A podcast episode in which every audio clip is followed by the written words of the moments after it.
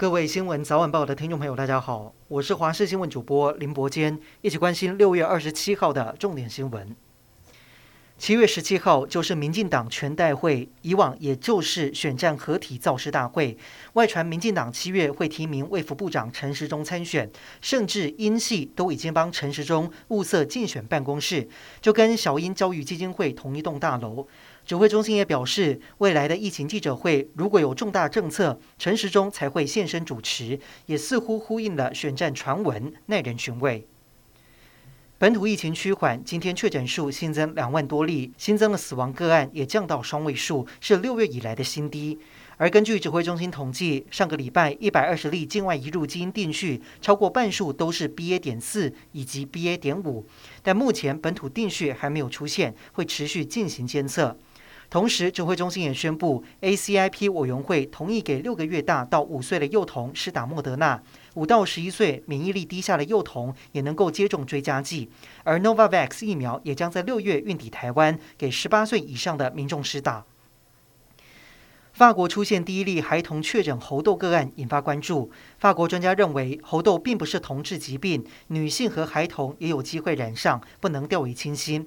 而台湾出现首例猴痘境外移入个案，台大急诊医学部临床教授李建章指出，有三大族群要注意，包括曾经有不安全的性行为、照顾猴痘的医护人员以及去过疫区的民众要特别小心。尤其口腔如果出现不正常的疹子，又有淋巴结肿大，就要怀疑是否可能染上猴痘。至于曾经接种过第一代天花疫苗的人，到底能不能够对抗猴痘？疾管署副署长庄人祥认为，由于年代久远，可能保护力没有原先的百分之八十五那么多。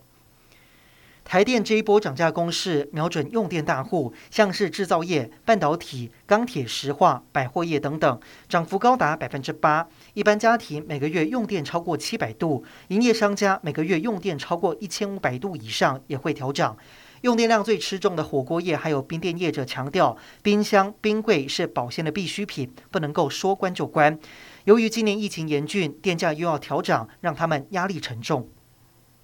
交通部推出国旅补助来提振国内的观光旅游业，预计这一次要砸下五百亿元，分三部分来补助，有团体旅游、观光旅游业入园优惠，还有国人住宿优惠。七月十五号启动，平日时段自由行旅客入住合法旅宿折八百元，另外选择住星级旅店有环保标章、温泉标章，或者是旅客本身有打三剂疫苗的，再加码折五百元，每晚每房最多折一千三百元。由于预算用。用完就没了，所以先住先赢。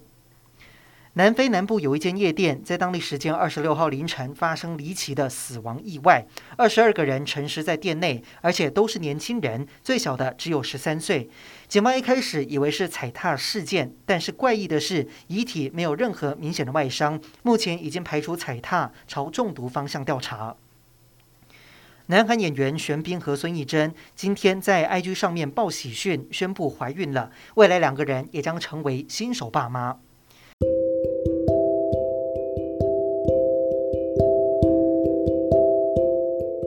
以上就是这一节的新闻内容，感谢您的收听，我们再会。